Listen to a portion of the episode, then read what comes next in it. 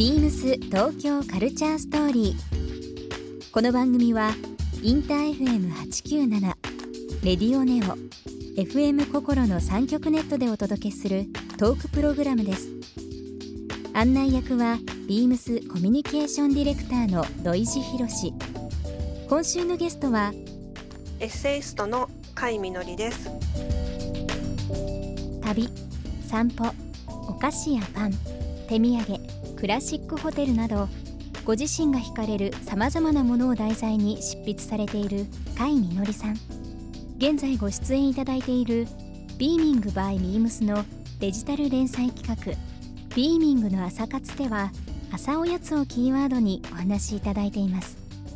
そんな甲斐さんにご自身に影響を与えたものや今気になる街などさまざまなお話を伺います。BeamsBeamsBeamsTokyo Culture Story Beams Tokyo Culture Story This program is brought to you by Beams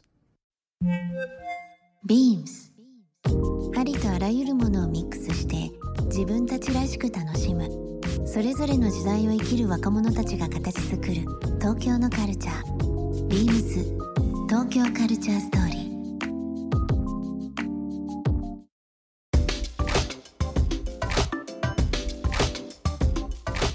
ビームスコミュニケーションディレクターの土井博です。えー、新型コロナウイルスの件でいろいろ世の中本当に大変でいろんな形でこのラジオを聴いていただいている方もいらっしゃるかと思いますけどもあのー、この東京カルチャーストーリー、えー、ゲストの方にもですね、えーと、電話での、えー、取材という形インタビューということも含めてですけどちょっと初めて行っていこうかなと今回思っております。えー、今週のゲストはですけどもエッセイストの甲斐みのりさんになります。こんばんは甲斐さん。こんばんは。よろしくお願いします。よろしくお願いします。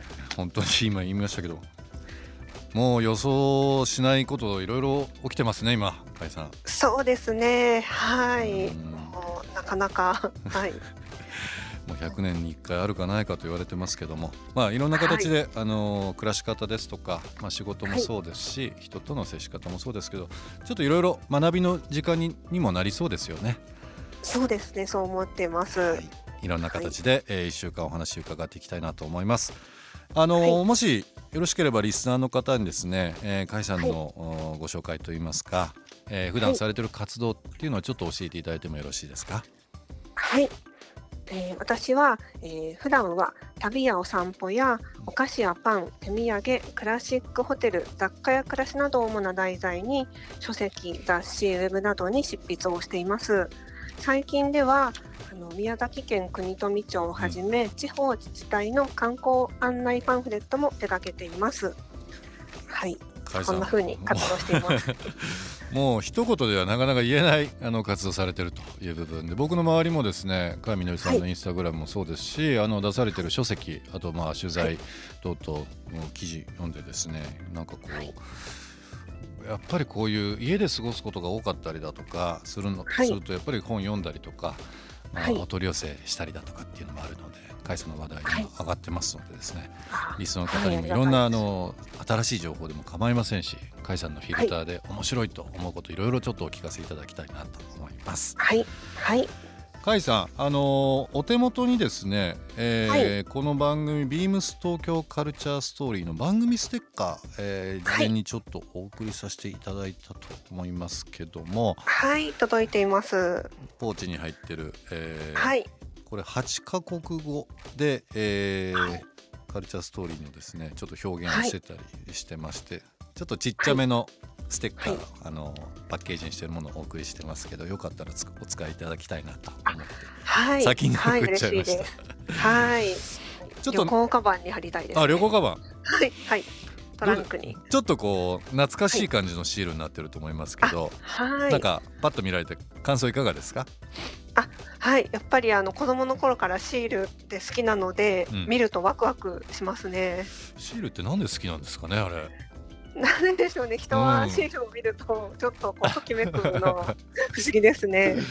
なんですかね。あのまあ、はい。人によって貼るところとかも違いますしね、大人になってもシールって好きですもんね。好きですね。はい。嬉しいです。よかったらお使いいただきたいなと思います、はい。えーはい。もちろんリスナーの方にもプレゼントさせていただきたいと思います。番組最後で、えーお知らせします。応募方法をぜひチェックしていただきたいなと思います、えー今週ゲストの甲斐さんですけども甲斐みのりさん。ビームスとのですね、えーとはい、いろんな取り組みの中の一つ、えーでですね、えーはいビーミングバイビームスという、えーこちらレーベルありますけども、はい。えーまあ、ライフスタイルはもちろんなんですけどもメンズウィメンズのカジュアルアイテムあとはまあビジネス、まあ、幅広い世代の人に向けて、えー多彩なラインナップを、まあ、今のファッションと、まあ、特にそのライフスタイルというキーワードで手掛けてい。るブランドですけども、こちらのビーミングバイビームスのデジタル連載企画、えービーミングの朝活というのがありますけどもそちらの方に今ご出演いただいてます。はい。ちょっと取材がちょっと前だったので懐かしいかもしれませんけども、そうですね。はい。この中で出てきたキーワードがですね朝おやつとはい。朝おやつですねとはいいう、普通のおやつじゃなくて朝というのがついてますけども、そうです。はい。これ甲斐さんからの企画という部分で出していただいてますが朝おやつはい。ちょっとご説明していただいてもよろしいですか？はい、あの普通はおやつは皆さん午後の3時がだいたいおやつの時間だと思うんですが私はあの朝起きて、うん。えー朝食代わりに甘いものを食べることもあればあのパンや、えー朝食を普通に取った最後のデザート的に甘いものを食べることを習慣としていて はい、それをあの自分で朝おやつと名付けて、うん日頃普段から写真に撮って記録したり、うん。その朝甘いものを食べること行為自体を楽しんであの過ごしています。なるほど。私も、はい。あの甘いもの大好きではい。勝手にあのはい朝おやつというかおめざというかあはい。あの、はい。ちょっと一口だけチョコレート食べたりだとか、はい。コーヒーと一緒に。なんかいきなりこうはい。バーッと食べるっていうよりはあの、はい。多少これ言い訳かもしれないですけど糖分取った方がはい。頭が働くのかなっていう風な形でここ長年やってますけども、そういったはい意味もあるんですかね。同じですあ同じですか？本。当にそうですね。はい。あの私が今のこう仕事を始めた駆け出しの頃に、取材って朝早いことが多いんですけれども、なかなか朝目覚めが悪くて、うん。そういった時にちょっと本当にチョコレートを一かけら食べると、うん。パッと目覚めが良くなるっていうあの、まあ、思い込むというか なんか、まあ、あのお守りみたいな感じで甘いものを食べ始めたのもあります。でもあの体に記憶させることっていいみたいですね。まあそのあ日々のルーティンというかこれを口にしたら目が覚めるっていう自分なりのスイッチをはい。見つけておくっていうのはなんかはい。いいというふうにはいろんな人に聞いたことありますけどもね。はい。でもこの朝おやつっていう言葉いいですね。はい、そうですね、うん。あの朝一番にあの目が覚めた時に今日の朝やつ何にしようって思ったりすると、あの一日がこうちょっと楽しみになるというか。いいですね。はい。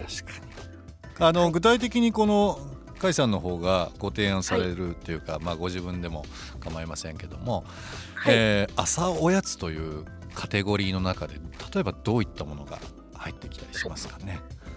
はい、あのーちょっとしたあのクッキーのクッキー1枚でも朝おやつになりますし、うん、あの結構パン代わりにおまんじゅうとか、はい。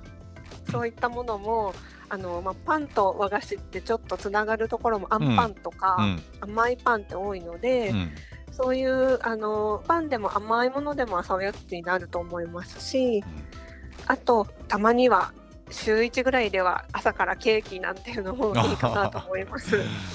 まあ女性は特に別腹って言いますけどもなんか胃袋がポコッと横にスペースができたりするんですもんね、なんか科学的っていうか医学的にも言われますよね。はい、今おやつの話してちょっとお腹空いてきちゃいましたけどもね。そうですね。は はい。い、あの僕は頭の中にあの浅草雷門の亀十のどら焼きと何かお茶かなんかがポンと今頭浮かんできちゃいましたけど。も、はい。あんことかも本当に幸せになりますけどね。はい。朝おやつは甲斐さんの中で、えーはい。習慣としてはどれぐらい続いたりしてるもんなんですか？えっと、もうかれこれ 20年近く、はい、今の仕事を始めて、うん。物書きというか、うん。あのライターの仕事始めて20年経つので、うん。結構それぐらいからぐらい経ちますね。ああそうですかはい、20年続けてる習慣ってなかなかねあの、ない中での一つっていうのは素晴らしいことですよね。はい、でもあのインスタグラムもそうですけれどもあのこの朝おやつ一つキーワードになって、い、ろんな人がこう私こんなものを、えー食べてるよとか割とこう在宅も含めてですけども家で過ごされる方が多いので、一つ提案としては面白いですね、い、ろんな形でね。そうですね。うんはい、特にやっぱり家で仕事をすると、なんかちょっとメリハリをつけるためにも、うんそういった朝おやつ、昼おやつ、夜おやつとか、うん 楽しみをちょっとどこかに一日のうちに持つっていうのはとってもいいことだと思います。いいですね。ビームス東京カルチャーストーリーゲストにもプレゼントしました。番組ステッカーをリスナー1名様にもプレゼント。ツイッターでインター FM897 のアカウントをフォロー。プレゼントツイートをリツイートするだけでご応募できます。また番組への感想は「ハッシュタグビームス897」「ハッシュタグビームス東京カルチャーストーリー」をつけてつぶやいてください。